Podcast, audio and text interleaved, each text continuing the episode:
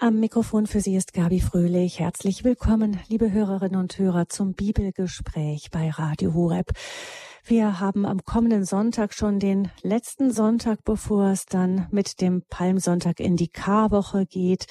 Und wir werden in diesem Sonntag im Evangelium uns einer wunderschönen Geschichte dann eben Sie hören und uns heute der widmen, nämlich der Geschichte, wie Jesus der Ehebrecherin begegnet. Ähm, wir sind dazu wieder verbunden mit den Klarissen Kapuzinerinnen von der ewigen Anbetung in Mainz. Und das sind Mutter Maria Theresia und Schwester Franziska Katharina, die ich ganz herzlich aus dem Herzen von Mainz begrüße. Willkommen. Grüß Gott. Ja, hallo und grüß Gott. Wir freuen uns, wenn Sie, liebe Hörerinnen und Hörer, dann unsere Bibelrunde nachher auch ein wenig erweitern wieder durch Ihre Anrufe. Aber zunächst mal fragen wir denjenigen, bitten wir denjenigen hinein in die Runde, der auch bitte gerne die Führung übernehmen möchte, nämlich der Heilige Geist. Und ich bitte Mutter Theresia um ein Gebet am Anfang. Heiliger Geist, du kennst das Herz des Menschen. Du bist es, der es erleuchtet, der es froh macht und der uns alle führen will. Wir bitten dich jetzt für diese Stunde, wo wir uns mit dem Wort Gottes beschäftigen, dass wir erkennen, was du uns sagen willst, dass wir erkennen, was es für unser Leben bedeuten soll. Gib uns die Weisheit und das Licht deiner Erkenntnis. Amen. Amen. Amen. So hören wir nun das Evangelium vom kommenden Sonntag. Und wenn Sie, liebe Hörerinnen und Hörer, die Heilige Schrift in die Hand nehmen, dann können Sie dies, das Johannesevangelium aufschlagen, dort das achte Kapitel und da sind es dann die Verse eins bis elf. Also wir hören am Sonntag und betrachten jetzt die ersten elf Verse des achten Kapitels vom Johannesevangelium und die hören wir jetzt von Schwester Franziska vorgetragen. In jener Zeit ging Jesus zum Ölberg. Am frühen Morgen begab er sich wieder in den Tempel. Alles Volk kam zu ihm. Er setzte sich und lehrte es. Da brachten die Schriftgelehrten und die Pharisäer eine Frau, die beim Ehebruch ertappt worden war. Sie stellten sie in die Mitte und sagten zu ihm, Meister, diese Frau wurde beim Ehebruch auf frischer Tat ertappt. Mose hat uns im Gesetz vorgeschrieben, solche Frauen zu steinigen. Was sagst du? Mit diesen Worten wollten sie ihn auf die Probe stellen, um einen Grund zu haben, ihn anzuklagen. Jesus aber bückte sich und schrieb mit dem Finger auf die Erde. Als sie hartnäckig weiterfragten, richtete er sich auf und sagte zu ihnen, Wer von euch ohne Sünde ist, werfe als erster einen Stein auf sie, und er bückte sich wieder und schrieb auf die Erde. Als sie das gehört hatten, ging einer nach dem anderen fort, zuerst die Ältesten. Jesus blieb allein zurück mit der Frau, die noch in der Mitte stand. Er richtete sich auf und sagte zu ihr, Frau, wo sind Sie geblieben? Hat dich keiner verurteilt? Sie antwortete, Keiner, Herr. Da sagte Jesus zu ihr, Auch ich verurteile dich nicht. Geh und sündige von jetzt an nicht mehr. Das sind die Worte aus dem Johannesevangelium. Wir haben jetzt die Möglichkeit, bei etwas Musik nochmal nachzulesen und die Worte nachklingen zu lassen.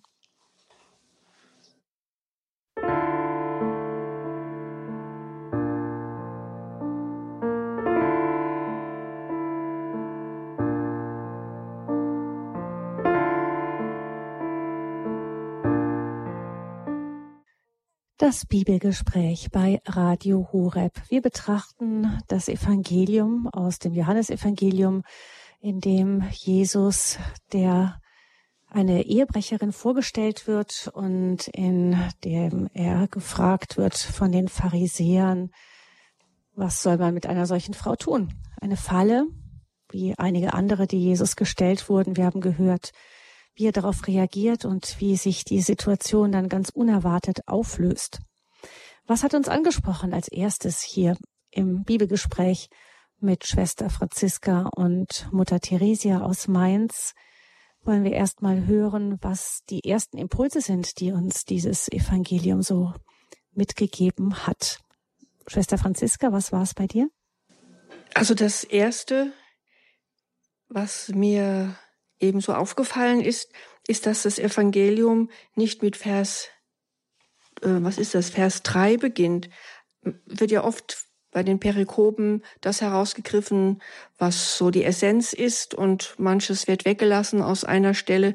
Und hier beginnt das Evangelium gleich mit dem ersten Vers und es muss doch dann auch eine Bedeutung haben, dass es auch etwas zu bedeuten hat, was jetzt nicht direkt mit der Erzählung der Ehebrecherin zu tun hat, nämlich, dass Jesus zum Ölberg ging und dass er am Morgen wieder zum Tempel hinausging. Also er pendelt zwischen Tempel und Ölberg hin und her. Und da kommt mir einfach in den Sinn, der Tempel, das ist der Ort, wo sein Vater wohnt, denn er sagt als Zwölfjähriger, ich muss doch dort sein, wo mein Vater ist.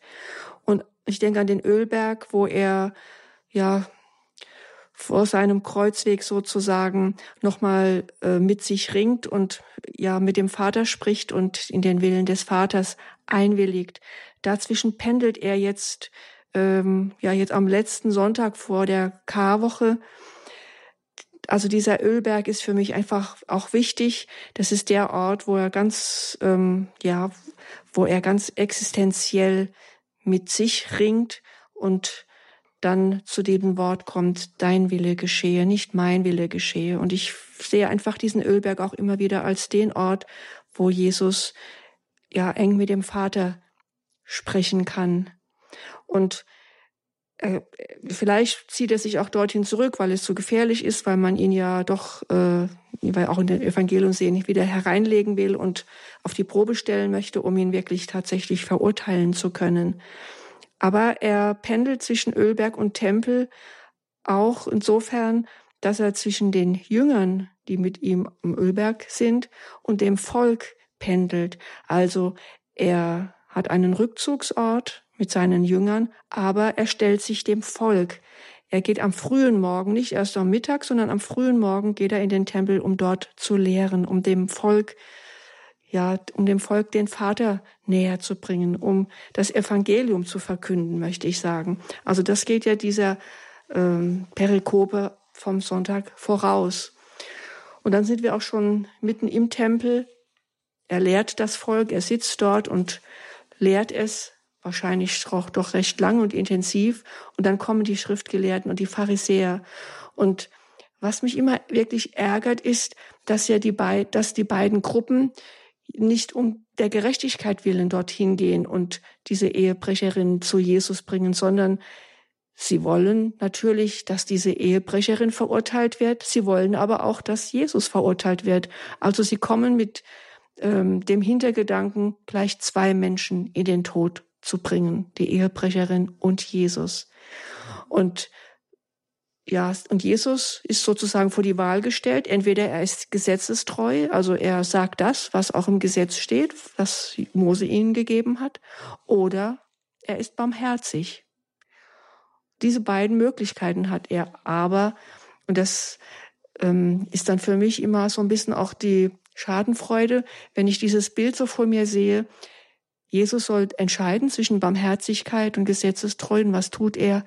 Er kehrt den beiden Gruppierungen den Rücken zu. Er bückt sich und schreibt in den Sand. Und natürlich möchte jeder von uns gerne wissen, was er denn dort in den Sand schreibt. Aber das, was er, was er jetzt mit seinem Körper tut, er wendet sich ab von dieser Frage.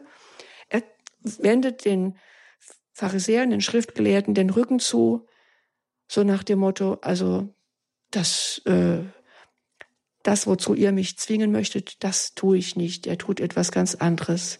Und dass er in den Boden, auf den Sand schreibt, Das muss doch irgendwie sehr bezeichnend gewesen sein oder auch sehr hm, aufdeckend. Viele vermuten ja, dass er die Sünden derer in den Sand schreibt, die um ihn herumstehen, oder die Namen derer, die um ihn herumstehen.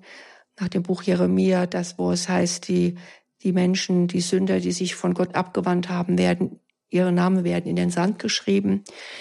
Auf alle Fälle äh, geht er auf dieses Spiel überhaupt nicht ein und das imponiert mir sehr, dass Jesus sich nicht in die Enge treiben lässt, sondern souverän ist. Er steht voll auf der Seite der Frau, sagt es aber nicht in Worten. Er spricht auch nicht zu der Frau. Er hätte ja auch fragen können, Frau, stimmt das, was die Pharisäer und die Schriftgelehrten sagen? Er bezweifelt es gar nicht, dass sie sie tatsächlich erwischt haben beim Ehebruch. Er, er verurteilt sie auch nicht, wer nachher sagt, ich, auch ich verurteile dich nicht. Also er kann seine Barmherzigkeit walten lassen, ohne dass er ein Wort dazu zu sagen hat. Und das, wie gesagt, das imponiert mir sehr, diese Haltung Jesu, dass seine Barmherzigkeit zum Ziel kommt, ohne dass er dafür kämpfen muss, ohne dass er äh, Argumente bringen muss, ohne dass er sich in eine Diskussion einlassen muss und sich auf die Ebene der Pharisäer und der Schriftgelehrten herablassen muss. Also ich betone nochmal dieses, den Rücken kehren, den Pharisäern und den Schriftgelehrten den Rücken kehren. Das ist nicht einfach nur eine Diplomatie, sondern das ist eigentlich eine Wesensart Jesu. Er begibt sich nicht auf diese, auf diese unterste Stufe, ähm, auf der sich jetzt gerade die Schriftgelehrten und Pharisäer bewegen, sondern er ist und bleibt der Barmherzige.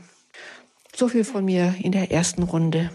Vielen Dank, Mutter, äh, Schwester Franziska. Und dann hören wir jetzt Mutter Theresia.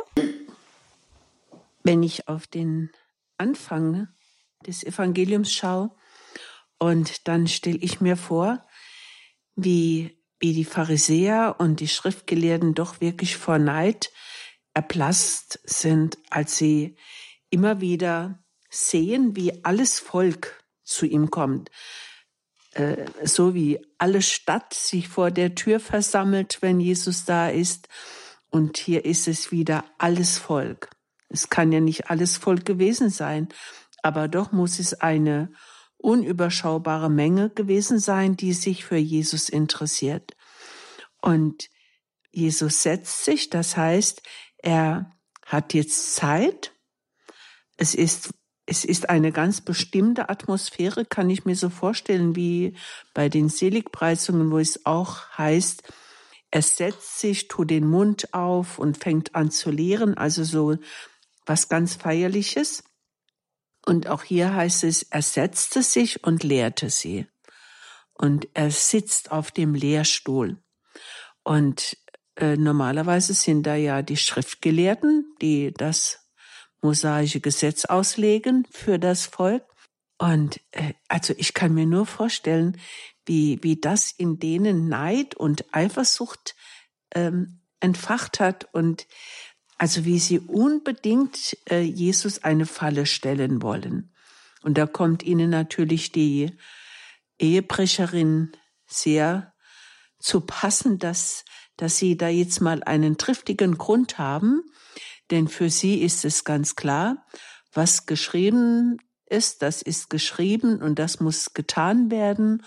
Und wenn sie äh, das Gesetz nicht erfüllen, dann äh, machen sie sich selbst schuldig. Also diese, äh, diese Haltung. Und äh, Jesus, ja, wie Schwester Franziska schon gesagt hat, er wendet ihnen den Rücken zu. Er bückt sich, heißt es hier.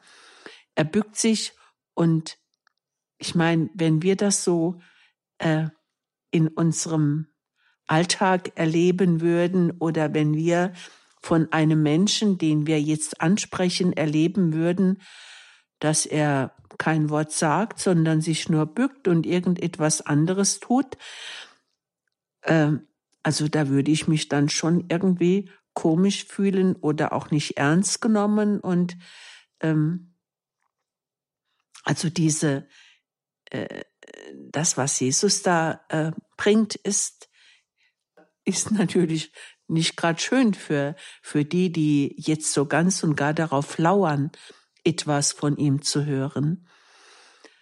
Und sie wollen ihn, es heißt hier, sie fragen ihn hartnäckig weiter.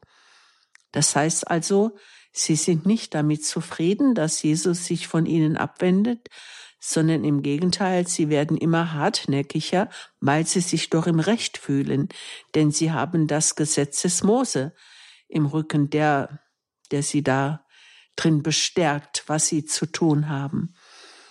Und das, das ist echt eine tolle Antwort von Jesus, wer von euch ohne Sünde ist.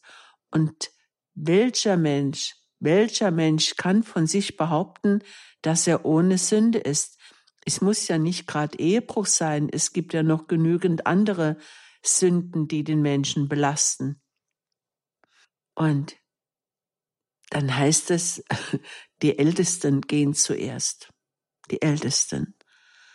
Und ich habe mal in einem Film gesehen und das wurde dann so erklärt, dass Jesus in den Sand geschrieben hätte, du auch, du auch. Und ja, und, und die haben natürlich neugierig geschaut, was er da überhaupt jetzt macht und in den Sand schreibt. Und man könnte doch jetzt mal vermuten, dass es etwas Beschämendes ist. Also das, was eben Pharisäer und Schriftgelehrte auch nicht lauthals verkünden, sondern auch heimlich tun, dass Jesus das plötzlich weiß. Also so gibt es eine Erklärung. Und das Schöne am Schluss natürlich, ich verurteile dich auch nicht. Aber er sagt dann trotzdem, sündige nicht mehr. Also er heißt es ja nicht gut. Aber er sagt in seiner ganzen Barmherzigkeit, ich verurteile dich nicht, aber sündige nicht mehr. Das ist mein erster Beitrag. Ja, danke, Mutter Theresia. Ein paar Gedanken von mir noch. Ähm, ich habe wirklich ähm, mit Schmerzen dieses gelesen, diesen Satz, den Jesus sagt, wer von euch ohne Sünde ist, werfe als erster einen Stein, weil ich daran denke, was bei uns oft in den Medien, im Internet, meistens nicht von, äh, nicht von Aug zu Aug, wenn man sich gegenübersteht, ähm, sondern meistens eben in dieser Anonymität, was da an an wirklich an Hasstiraden teilweise steht, an aber auch an Beschuldigungen, auch ähm, also wie man auch Verbrechen, die wirklich schlimme Verbrechen sind. Also es geht ja nicht darum, das Verbrechen selber klein zu reden. Da wird diese Frau wahrscheinlich ein armes Waisenkind gegen gewesen sein. Wer weiß. Also es war ja auch zu der Zeit damals so, dass die Frauen dann immer bezahlen mussten dafür. Der Mann, der wird ja nicht dahin geschleift. Ähm, also äh, teilweise sind es wirklich schlimme Verbrechen, aber mit was für einer genüsslichen ähm, Schadensfreude man wirklich auf Menschen herzieht, die sich haben, über Menschen herzieht, die sich etwas haben zu Schulden kommen lassen. Und da steht Jesus so ganz, ganz anders daneben. Also ich würde diesen Satz, denke ich, den müssen wir uns oft wiederholen, wenn wir so viel Steine schmeißen, wie wir das tun. Ja. Und ähm, das ist das eine, dass das ein Satz ist, der, glaube ich, in unserer Zeit uns sehr gut täte, den ab und zu mal zu betrachten. Ähm, dann hat mich genauso wie ähm, Schwester Franziska auch sehr angesprochen, diese Art, wie Jesus da reagiert. Also im Grunde, ich habe mir manchmal gedacht, wenn wir schon erschüttert davor stehen vor so viel Bosheit im Grunde, die im Herzen des Menschen ist und so viel Ungerechtigkeit auch, wie sehr muss es ihn getroffen haben? Also wie unglaublich, dass er da so ruhig bleibt da, da drin. Und mir scheint auch, dass er einfach mit diesem zunächst einmal schreiben, auf dem Sand eben sich bücken, einfach mal ganz raustritt aus der ganzen Geschichte. Er weiß genau, das sind völlig falsche Anschuldigungen, das sind wieder Fallen und ähm, und er fängt nicht an zu diskutieren, er schimpft nicht mit den Leuten, sondern er tritt erstmal so richtig wie als würde er raustreten aus der Szene und offensichtlich ähm, ärgert das die, die Leute ja dann auch, nämlich die reden ja immer weiter auf ihn ein, heißt es dort, dass sie hartnäckig weiterfragen, er antwortet nicht und sie fragen dann weiter. Man kann sich das richtig vorstellen, diese Szene da im Tempel oder im Vorhof des Tempels, da wo das wohl gewesen sein wird. Und Jesus tritt da erstmal raus und sagt dann, vielleicht betet er auch erstmal und empfängt dann vielleicht vom Vater, vom Geist diesen einen Satz. Und dann kommt wahrscheinlich das nicht, was ihr geschildert habt, was er schreibt. Ähm, ja, ich habe auch äh, nochmal nachgeguckt bei Jeremia, da heißt es, alle, die dich verlassen, werden zu Schanden, die sich von mir abwenden, werden in den Staub geschrieben.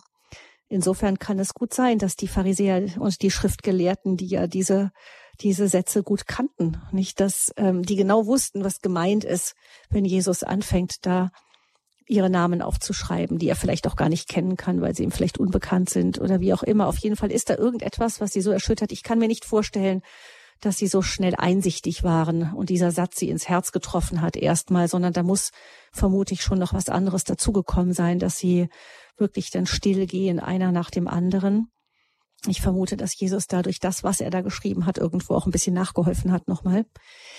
Also da, dieses, äh, dieses unglaublich souveräne von Jesus, der da einfach rausgeht aus der Situation und dann etwas ganz, ganz anderes tut als das, was von ihm erwartet wird. Das beeindruckt mich auch immer wieder. Und auch wie er mit der Frau dann umgeht, ja, was soll, also ich, welche, welche Unterhaltung kann er mit ihr führen? Wie kann er mit ihr reden? Wie kann er ähm, den Faden da einfach zu, einen Faden da bekommen, um in Kommunikation mit ihr zu treten? Und er macht es so, indem er sie fragt nach etwas, was offensichtlich ist. Ich meine, er hat es ja auch gehört, dass die weg sind. Aber er fragt die Frau, und ähm, ihre Antwort nimmt er dann für seine eigene Antwort, die eben, wir hören oft dieses im Zusammenhang mit ähm, Ehebruch und so weiter. Ja, Jesus hat auch nicht verurteilt, richtig, aber er hat auch, ähm, er hat schon auch, wie Schwester Franziska sagte, gehe und sündige von jetzt an nicht mehr. Das hat er eben auch dazu gesagt und das unterschlagen wir heute gerne. Ja, genau, das sind diese, äh, das ist diese sehr, sehr ähm, einfach mit dem Vater verbundene, vom Heiligen Geist durchtränkte Art von Jesus, die, der in der Situation einfach spürt, was dran ist, was gemacht werden kann und was überhaupt nicht das ist, was von ihm erwartet wird. Das ist das, was mich wirklich auch an den Bibelgeschichten wie diesen mit den aus dem Evangelium immer besonders wieder ähm, berührt. Das sind einige Stichpunkte gewesen, die wir jetzt so in den Raum gestellt haben. Liebe Hörerinnen und Hörer, Sie sind natürlich auch wieder mit eingeladen, hier beim Bibelgespräch mitzusprechen unter 089 517 008 008. Wir freuen uns, wenn wir nach einer Musik dann diese Runde noch erweitern können um Ihre Beiträge 089 517 008 008. Das ist die Hörernummer, die jetzt zu diesem Bibelgespräch geschaltet ist.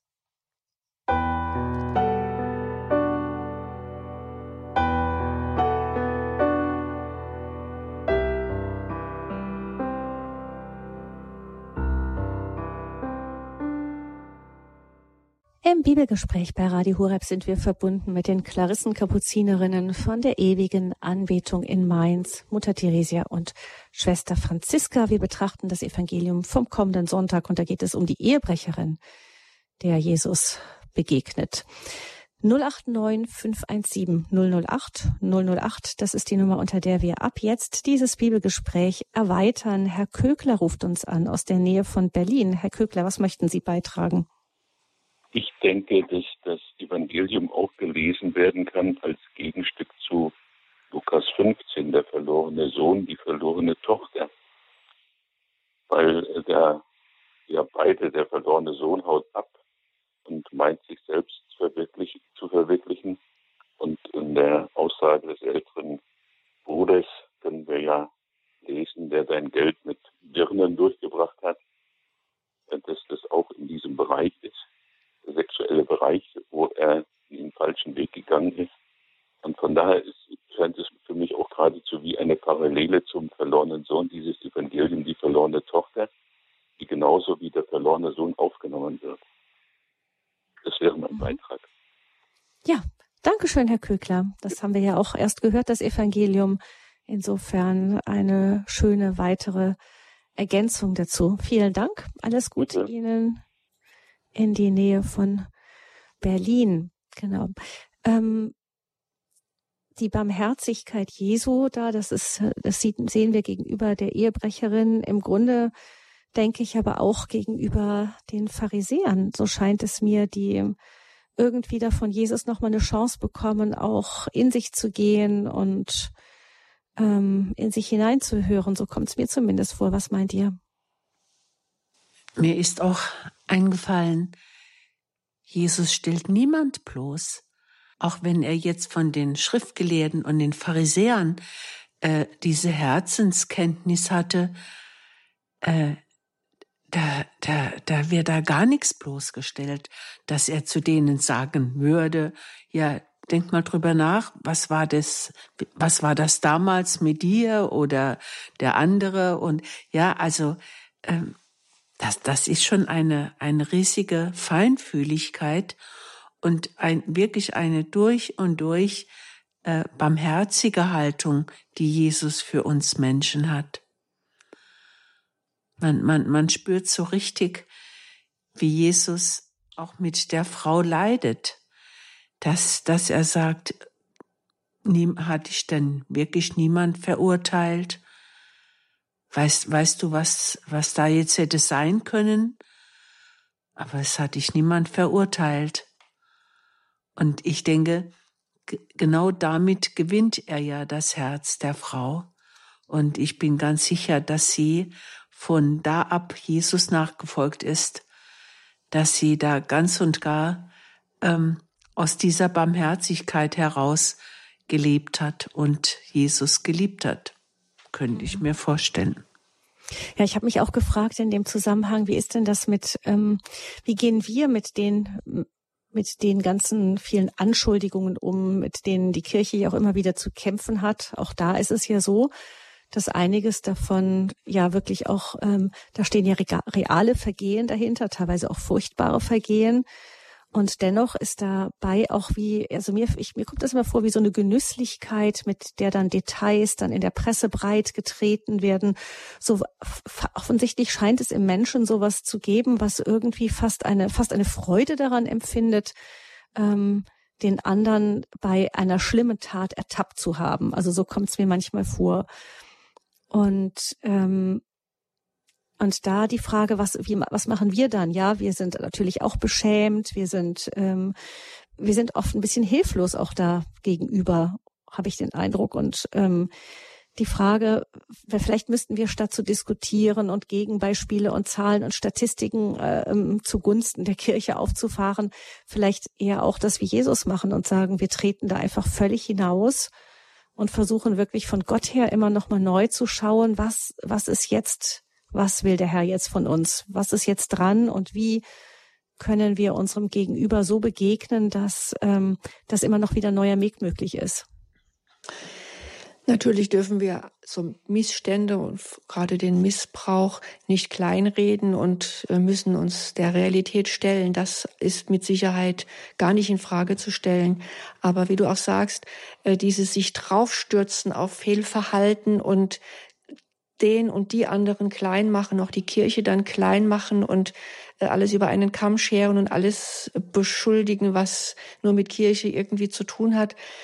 Das kommt mir halt doch so ein bisschen so vor wie diese Pharisäer und die Schriftgelehrten, die so auch irgendwie ein bisschen schadenfreudig sind und ähm, ja, so nach dem Motto, ja, das haben wir ja schon immer gewusst und äh, jetzt muss man da ähm, aber auch mal hart durchgreifen. Und dann kann ich eigentlich immer nur diesen Satz von Jesu, von Jesus äh, dagegen stellen, der dann sagt, wer von euch ohne Sünde ist, werfe den ersten Stein. Ich glaube, wenn man das, das, das darf man, kann man gar nicht laut sagen, aber wenn all diejenigen, die sich dann so draufstürzen und dann auch äh, in den Medien und in, in, in öffentlichen Diskussionen darauf herumreiten, wenn, wenn diese Menschen in sich gehen würden und, und erkennen würden, dass auch sie nicht ohne Fehler sind und vielleicht äh, ja barmherziger äh, mit der Situation umgehen könnten und sollten, würde es anders aussehen. Das heißt nicht, ich betone es nochmal, dass man Missbrauch unter den Teppich kehren soll. Und es geht ja auch nicht darum, dass eine, eine, eine gerechte Strafe dann in dem Fall ähm, nicht auch äh, durchgesetzt werden muss. Mhm. Nicht? Aber es geht ja tatsächlich um den Stimmung, den Tonfall und eben wie, mhm. es geht ja auch nicht nur um Kirche. Ich meine, das sind ja auch Prominente. Ne? Wenn, wenn ein Prominenter irgendwo bei den Medien in Ungnade fällt, dann hat er nichts mehr zu lachen. Nicht da, da werden alle mhm. Details äh, raus aus, aus dem Leben dann in die, ins Licht gezerrt und ähm, man hat fast eine richtige Freude daran, das zu machen scheint es und denkt gar nicht darüber nach. Naja, wie sieht's denn eigentlich bei mir zu Hause aus und habe ich überhaupt ähm, ein Recht, mich so sehr moralisch zu ereifern. Hm. Mir fällt dann einfach das Bild dazu ein, ähm, das habe ich mal gehört, wenn ich mit, mit dem Zeigefinger auf jemanden zeige, dann zeigt der Daumen auf mich. Und äh, ich glaube, das ist man, ja, manchmal oder vielleicht auch oft so der Fall, dass man in dem Moment, wo man auf andere zeigt, dann zeigt man ja von sich weg und, und lenkt den Blick von sich selbst auch ab und fühlt oder sich. Drei Finger sogar, ne? Zeigen auf einen. Oder, oder ja, oder drei Finger mhm. sogar. Auf alle Fälle äh, denkt man von sich ab und äh, die anderen sind ja viel schlimmer als ich. Also ist man ja selbst gar nicht so schlimm. Man versucht sich damit oft auch selbst frei zu sprechen. Das ist natürlich sehr gefährlich. Mhm. Und das ist eigentlich, ist einfach Jesus dieses, äh, äh, ja, nicht nur ein Paradebeispiel, sondern das ist ja die Realität. Er, der in seiner Barmherzigkeit sowohl vor dem Sünder steht, als auch vor denen, die, die den Sünder sozusagen aufgedeckt haben und beschuldigen. Also die Barmherzigkeit geht ja in beide Richtungen, wie du vorhin ja auch gesagt hast. Und das ist, glaube ich, ganz wichtig oder das wäre wichtig, dass in unserer unseren Gesellschaften einfach die Barmherzigkeit wieder eine größere Rolle spielen kann. Denn ohne Barmherzigkeit, äh, bin ich überzeugt, finden wir auch keinen Frieden, egal ob im Kleinen oder im Großen. Ja, Jesus ergreift ja nicht Partei, auch in diesem Fall nicht. Er ergreift nicht Partei für irgendjemanden, mhm. mhm. was wir so gerne machen. Ja, aber er, er, er, er deckt auch nicht die Sünde zu. Also das ist beides ist auch ganz wichtig. Also er sagt ja, wenn er zu den äh, äh, Pharisäern und Schriftlehrern sagt, wer von euch ohne Sünde ist, werfe den ersten Stein, heißt ja, dann verurteilt sie. Ja, sie ist, sie ist schuldig, sie hat Ehebruch begangen, das ist offensichtlich. Dann, ähm, ja, dann, wenn ihr den ersten Stein werft, dann ist es ja sozusagen diese Verurteilung. Aber er weiß genau, dass sie ihn nicht werfen werden, weil er sozusagen ihre Sünden in welcher Form auch immer aufgedeckt hat. Und äh, es ist, ist schon auch, es hat schon auch viel mit Barmherzigkeit zu tun. Also nicht nur, dass er jetzt äh, sie jetzt abschmettert oder äh, ja sich ihnen entzieht, sondern es ist auch eine Barmherzigkeit, wie Mutter Teresa vorhin sagte. Er stellt sie nicht bloß äh, und er lässt ihnen den, die Möglichkeit des Rückzugs. Und, und der Frau lässt er die Möglichkeit, jetzt zu gehen und nicht mehr zu sündigen und ihr bewusst dadurch bewusst zu machen, dass sie Schuld auf sich geladen hat, aber sie soll es nicht wiederholen. Und diese Chancen sollten auch wir uns gegenseitig gönnen, dass wir einfach auch immer wieder einen Neuanfang anbieten und selbst bereit sind für einen Neuanfang. Mhm. Danke, Schwester Franziska. Wir hören jetzt eine Hörerin, die uns aus der Gegend von Osnabrück anruft. Grüße Gott. Ja, grüße Gott. Das ist für mich ein ganz großes Grundproblem, allein auch bei dieser, äh, bei diesem Beispiel. Ich weiß, dass ich, auch wenn er mir vergeben hat, es wieder tue. Und weil ich das weiß, darum nehme ich dann auch seine Vergebung gar nicht an. Genauso wie ich ein ganz großes Nichtverstehen habe bezüglich äh, äh Gottes oder Jesu bedingungslosen Liebe. Nämlich, wo er sagt, wem ihr nicht vergibt, dem vergebe ich auch nicht. Wem ihr nicht barmherzig seid, dem bin ich auch nicht barmherzig. Das sind Sachen, wo ich zu Gottes Liebe einfach überhaupt nicht verstehe. Und wenn mhm. er auch keine Vorbedingungen stellt, so aber Nachbedingungen, nämlich dann muss ich, wenn ich seine Liebe annehme, dann muss ich aber gehorchen, dann muss ich aber dies und jenes tun. Und wenn ich es nicht tue, dann liebe ich ihn nicht. Und dann liebt er mich auch nicht. Ich komme aus hm. dem ganzen ja, ich, nicht raus. Ja, das, das klingt, das klingt jetzt tatsächlich auch so, als ob man noch mal da ein bisschen reinschauen könnte. Sie haben jetzt nehmen wir vielleicht ähm, der eine Punkt hat ja mit dem Evangelium zu tun, den unsere Hörerin genannt hat, nämlich ähm, wie ist denn das, wenn wir doch schon gleich wissen, dass wir wieder fallen? Also was würdet ihr da sagen? Also mir fällt als erstes ein, ähm, wenn ich mich nur auf mich verlassen würde, dann wäre es tatsächlich äh, schicksalhaft vorprogrammiert. Jetzt ist es aber so, dass wir ja Gott uns ja auch damit nicht allein lässt. Also ich meine, wenn ich von Anfang an schon gleich sage, wenn ich jetzt beichten gehe und dann sage, ja, ich beichte das jetzt, aber ich weiß, ich werde es wieder tun. Klar, menschlich gesehen ist mir das klar, dass ich ähm, äh, rein, wenn ich nur auf meine menschlichen Kräfte vertrauen würde, hätte ich wahrscheinlich in manchen Punkten keine Chance. Aber, aber wir vertrauen ja nicht nur auf uns selber, sondern auch auf die Gnade, die uns dann helfen kann. Aber ich glaube, es gibt schon einen Unterschied, ob ich jetzt zum Beispiel zur Beichte gehe und was beichte mit dem Vorsatz, es nicht wieder zu tun, auch wenn ich weiß, dass ich schwach bin und dass es mir sehr schwer fallen wird und es sein könnte, dass ich, dass ich das wieder tue, oder ob ich in die Beichte gehe, ich kann das jetzt beichten, ich werde es zwar wieder tun, aber ich beichte jetzt mal, dann habe ich das schon mal äh, von meinem Konto oder aber das nächste Mal kommt wieder. Das wäre eine ganz andere Einstellung. Also wenn ich es wenn ich es nicht möchte, aber es trotzdem nicht schaffe und wenn ich mich darum bemühe und es und doch wieder reinfalle und es auch, auch aus Liebe zu Gott immer wieder äh, tue, also dass ich das verspreche, dass ich es, dass ich nicht, das nicht wiederholen möchte, dann ist es ja auch meine Ernsthaftigkeit, dass ich es äh, wirklich als schlecht empfinde, als Sünde empfinde, als Fehlverhalten empfinde und dann doch wieder reinfalle, weil ich so schwach bin. Und weil ich so schwach bin, äh, hat Gott hat auch ein Nachsehen mit mir und er liebt mich nicht nur nicht nur, wenn ich es schaffe und wenn ich gut bin, sondern er liebt mich gerade, weil ich es nicht, nicht immer schaffe und weil ich schwach bin. Und darauf kann ich wirklich vertrauen, dass seine Liebe unabhängig davon ist, äh, ob ich es schaffe, ob mein Konto auf Null steht oder ob ich doch wieder in die, in die roten Zahlen komme, sozusagen im Bild gesprochen. Ja, kann der heilige Paulus ja ein Lied von singen, nicht? Der ja sagt eben, ja. das gibt es einen Stachel, da vermutet man schon, dass er auch gegen irgendetwas angekämpft hat und das einfach nicht geschafft hat, das in den Griff zu kriegen. Und dann, wo Gott ihm dann antwortet, ähm, lass es dir an meiner Gnade genügen. In der Schwach, Schwachheit wird, ist Gottes Kraft. Jesus wird ja auch mal angegriffen, dass er mit Sündern ist. Und das sagt er ja ganz äh, eindeutig. Nicht die Gesunden brauchen den Arzt, sondern die Kranken.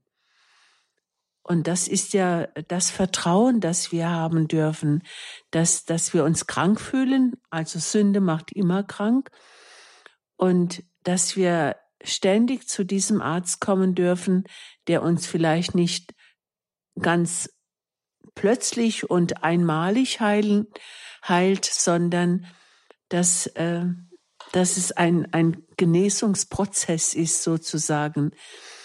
Es war ähm, bei einem Starretz kam mal ein ähm, Jünger und hat, ge hat gesagt, er würde halt immer äh, wieder sündigen und was er da tun soll. Er könnte doch nicht immer äh, also so zur Eucharistie gehen und ähm, was, was er ihm rät. Und dann sagt er, äh, nimm einen Weidekorb und gehe zum Fluss und füll den Weidekorb.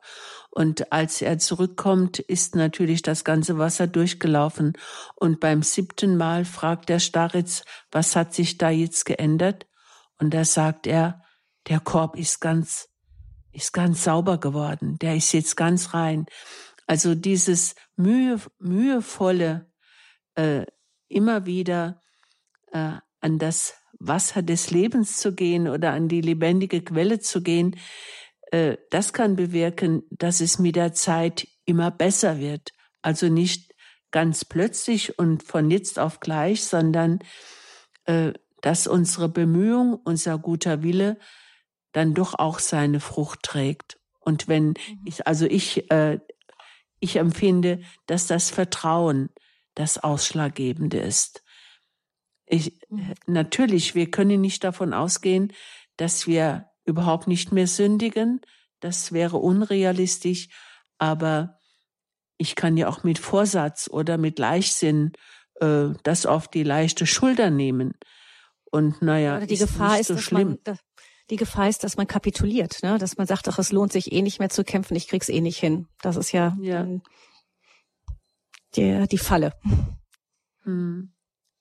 Sondern der, der Versuch immer wieder von vorne anzufangen, im Wissen, dass es für Gott da keine, keine Grenze gibt in seiner Barmherzigkeit und wenn er sieht, dass wir es versuchen. Also ich, mir gefällt immer wunderbar das Bild von der kleinen Therese, ist eines meiner Lieblingsbilder, ähm, wie sie sagt, dass man sein soll wie ein kleines Kind, das versucht, eine Treppe hinaufzukommen. Und sie sagt dann, das kleine Kind versucht immer wieder seinen kleinen Fuß zu heben und schafft noch nicht mal die erste Stufe, rutscht immer wieder ab.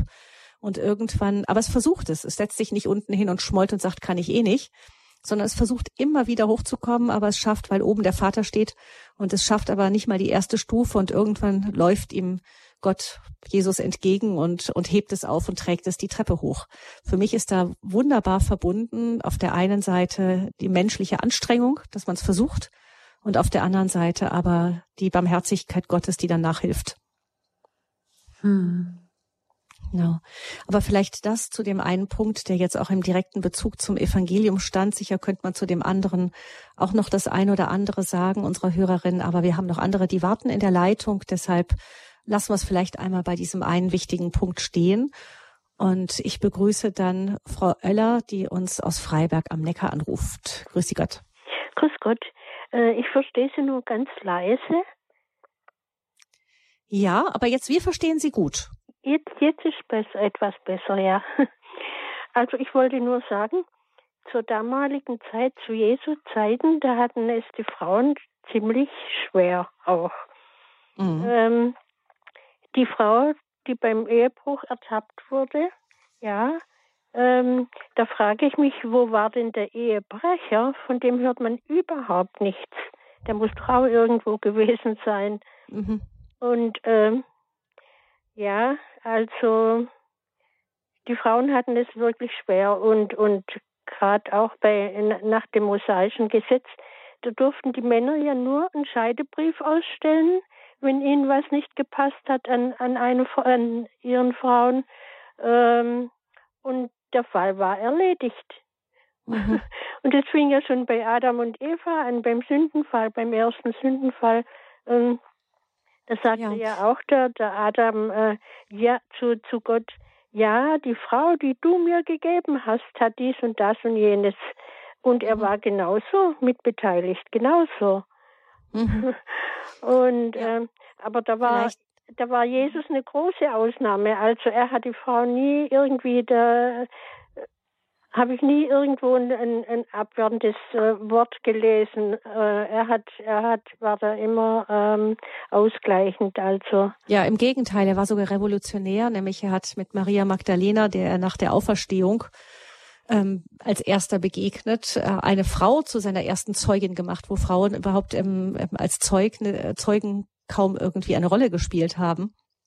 Also er hat das schon die damaligen Verhältnisse, auch wenn wir das heute aus unserer heutigen Perspektive gar nicht mehr so wahrnehmen, schon ziemlich auf den Kopf gestellt.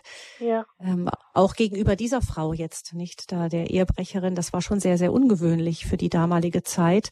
Vielleicht aber, Frau Eller, deshalb danke ich für den Hinweis, ist es auch so, dass Jesus der Frau gegenüber auch jetzt nicht mehr groß weiter nachhakt, weil er das wahrscheinlich auch wusste, nicht? dass ähm, er wusste wahrscheinlich auch eben, dass da die Frauen ähm, einfach auch einen sehr schlechten Stand hatten zu der damaligen Zeit. Danke für den Hinweis. Dann hören wir als nächstes Herrn Michler, der uns aus Waldhufen anruft. Waldhufen, wo liegt das, Herr Michler? Das ist in Sachsen, kurz vor der Sachsen. polnischen Grenze.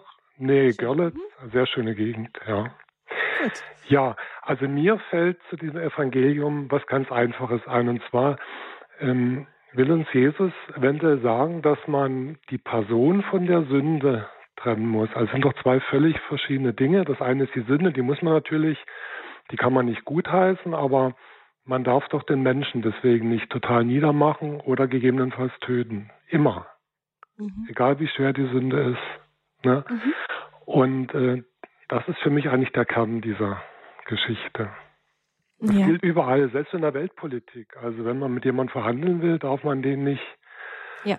als Untermenschen bezeichnen. Ähm, mhm. Die Sünde ist was anderes als der Mensch. Ja. Mhm. Oder? Also der Respekt, Sie sagen, ja.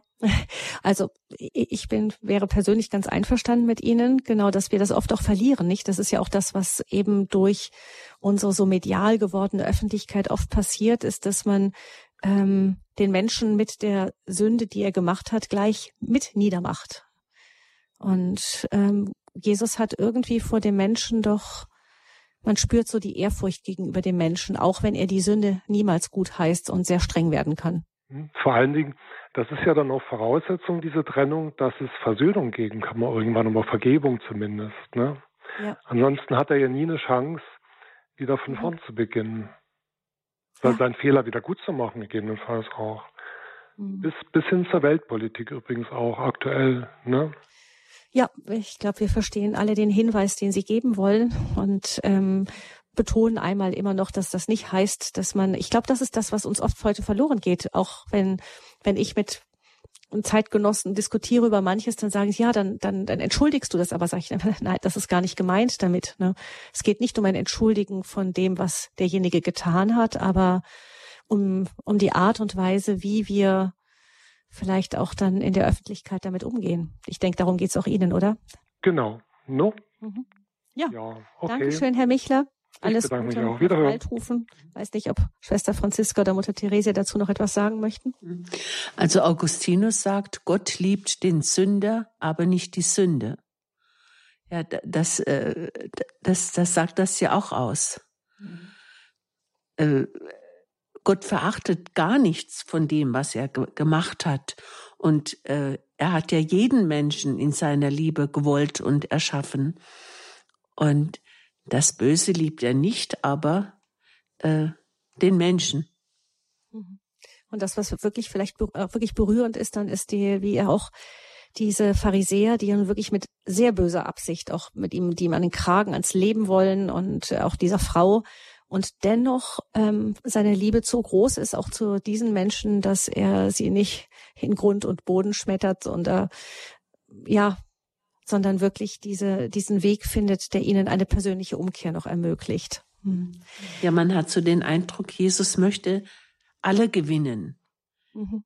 Ganz gleich, äh, welche Absicht sie haben oder äh, was sie mit ihm vorhaben. Er möchte sie einfach gewinnen.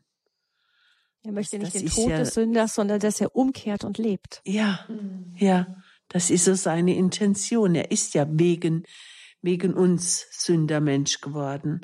Und da schließt er ja nicht irgendeinen aus. Ich würde gerne Frau Simon noch ganz kurz mit in die Sendung hineinnehmen. Frau Simon? Ja, ja. Aus Freiburg ist das. Genau. Herzlich ja. willkommen. Äh, bei mir war der Gedanke, ob Jesus äh, im Gebet auf dem Ölberg schon vorbereitet war auf diese Situation.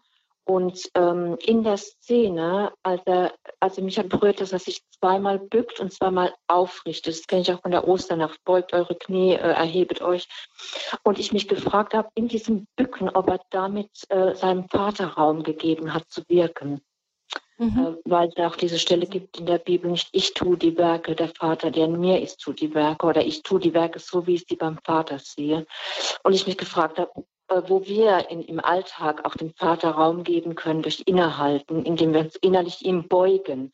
Also Jesus hat sich dem Willen des Vaters gebeugt, äh, wie, wie eine Vorbereitung auf, auf sein Ende auch so. Also ja. diese Gedanken kamen mir also ja, das soll ich noch bei. Dankeschön, Frau Simon, dass Sie uns die noch mitgeteilt haben. Ja, mir schien es ja auch so, als würde er diesen Moment der Stille, des Schweigens da, wo er nicht antwortet auf die Fragen, auch bestimmt im Gespräch mit dem Vater sein. Da müssen wir es jetzt vom Gespräch herbei belassen und wir können am Ende der Sendung uns noch kurz sagen, Dankeschön, Frau Simon, auch Ihnen für Ihren Anruf, ähm, für äh, kurz sagen, was ähm, wir mitnehmen in die kommende Woche. Was ist das bei Mutter Theresia? Was ist das bei dir? Ja, also ähm, für mich ist es ist es diese diese Anfrage ähm, immer wieder einen Stein werfen. Es es geht ja jetzt nicht um einen echten Stein, sondern es ist ja auch immer so ein ein Vorwurf oder ein Nicht-Annehmen eines anderen Menschen, oder äh, dem vorwerfen, dass er das oder jenes tut und derweil finde ich bei mir genau dasselbe, nur bei mir entschuldige ich es und bei dem anderen nicht. Also dieses barmherzig miteinander umgehen, das ist das, was ich aus diesem Evangelium mitnehme. Mhm. Danke, Mutter Theresia, Schwester Franziska. Ja, mir ist dieser Satz wichtig, wenn Jesus fragt, hat dich keiner verurteilt? Und sie antwortet, keiner Herr. Und dann stelle ich mir die Frage, wie oft verurteile oder zumindest beurteile ich andere zu schnell, vorschnell und vielleicht auch indem ich zu sehr äh, von mir wegschaue und statt dass ich mir selbst an die Nase fasse. Also nicht vorschnell verurteilen den anderen und das, was gerade Frau Simon zum Schluss sagte, dieses ähm, ja innehalten und auf den Vater hören, bevor ich spreche, bevor ich handle oder bevor ich etwas beurteile, dass ich wirklich auf den Vater höre und in einer Situation innehalte, bevor ich herausplatze mit einem unguten Wort oder mit unguten Gedanken. Danke, Schwester Franziska, dem schließe ich mich an, diesem Moment des Hinaustretens. Ich neige auch sehr zum Reagieren und Diskutieren und oft ist das ganz falsch. Viele verlorene Worte, verlorene Liebesmühe und man verhärtet die Fronten. Besser ist es, so wie Jesus das zu machen, rauszugehen, auf Gott zu hören, auf den Vater zu hören. Wie können wir die Situation nochmal von einer ganz anderen Art und Weise betrachten und welche, wie können wir eine ganz andere Antwort geben, die wirklich von Gott herkommt. Dankeschön dafür. Danke für dieses wie immer bereichernde Bibelgespräch an Mutter Theresia und Schwester Franziska, auch an Sie, liebe Hörerinnen und Hörer, die diese Sendung bereichert haben mit Ihren Gedanken. Gabi Fröhlich verabschiedet sich von Ihnen für heute und ich wünsche Ihnen alles Gute, noch einen gesegneten Abend und dann auch einen gesegneten Sonntag. Und ans Ende dieser Sendung stellen wir noch ein kurzes Gebet. Jesus, wir danken dir, dass du uns ein Beispiel gegeben hast, damit wir dir folgen in deiner Barmherzigkeit. Bewahre uns davor, einander zu verurteilen, sondern lass uns Anteil haben an deiner Barmherzigkeit, denn dadurch wirken wir für den Frieden. Lass uns in Frieden und Barmherzigkeit miteinander umgehen. Amen. Amen. Amen.